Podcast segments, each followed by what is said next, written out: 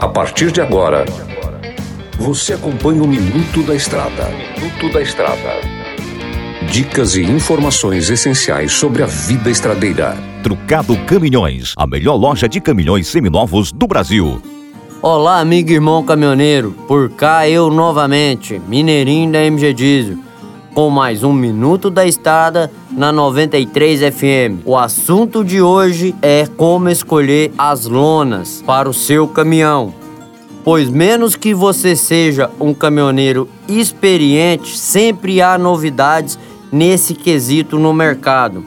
O primeiro passo é saber escolher a lona correta para sua carga, como tamanho, largura, o cobrimento, até a medida certa da carroceria, saber se a sua carroceria não tem vazamentos. E não se engane, hein?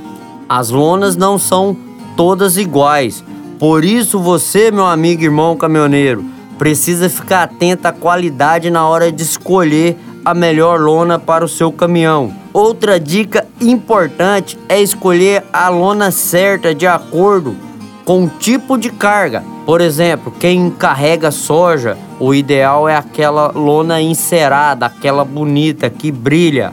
Também tem a lona de algodão cerrado, por exemplo, é boa para proteger da água e das altas temperaturas. Esse foi mais um minuto da estrada. Hoje, meu irmão caminhoneiro. Que Deus te ilumine e te guarde pelos seus caminhos, e tudo posso naquele que me fortalece. Você ouviu o Minuto da Estrada, todos os dias na programação da 93 FM e também no canal do Spotify.